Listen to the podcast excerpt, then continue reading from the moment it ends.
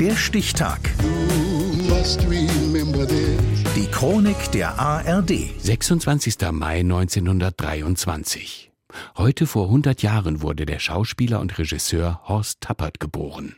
Seine bekannteste Rolle war die des Oberinspektors Derrick in der gleichnamigen Fernsehkrimiserie.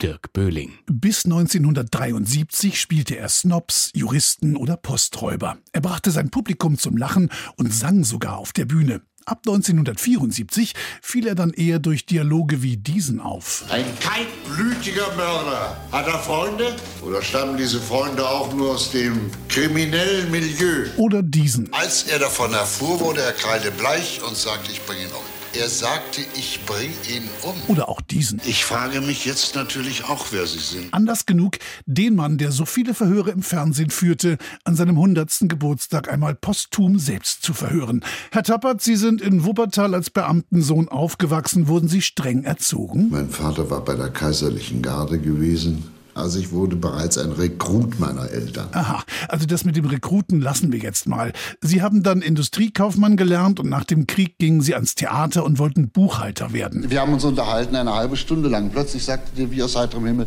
sagen Sie mal, warum wollen Sie eigentlich nicht Schauspieler werden? Und ich sagte in meinem jugendlichen Leichtsinn, ja, warum eigentlich nicht? Gut, dann also Schauspieler. Ich musste aber auch in drei Tagen schon spielen. Ich hatte noch nie auf der Bühne gestanden.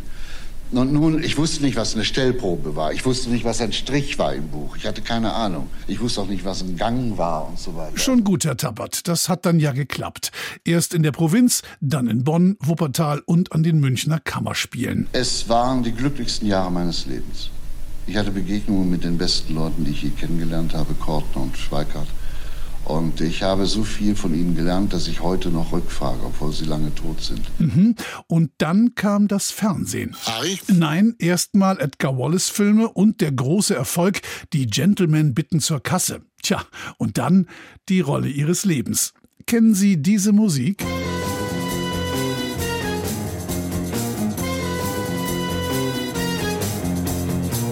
Derek ist tappert und ich habe gesagt, ich spiele da nichts groß, sondern ich reagiere so, wie ich privat auch als tappert reagieren würde. Also ich habe die Schauspielerei beiseite geschmissen. In der ersten Folge Waldweg kamen Sie nach siebeneinhalb Minuten und sagten den Satz. Was sind das für Leute? Lassen Sie niemanden in die Nähe. Richtig. Sie aber blieben für 24 Jahre und 281 Episoden und Sie wurden Deutschlands TV-Exportschlager Nummer 1. Der Erfolg.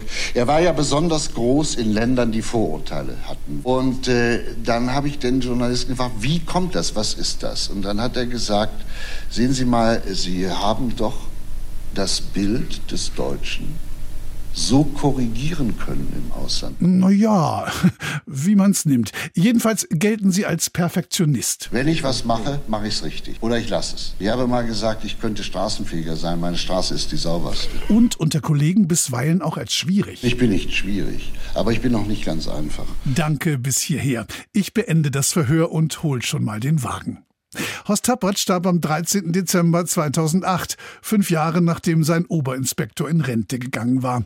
Nach seinem Tod wurde bekannt, dass er im Zweiten Weltkrieg Mitglied der Waffen-SS gewesen war, was unter anderem zur Folge hatte, dass die weltweit bekannteste deutsche Fernsehserie bis heute nicht einmal im ZDF wiederholt wurde. Horst Stefan Tappert Derrick wäre heute 100 Jahre alt geworden.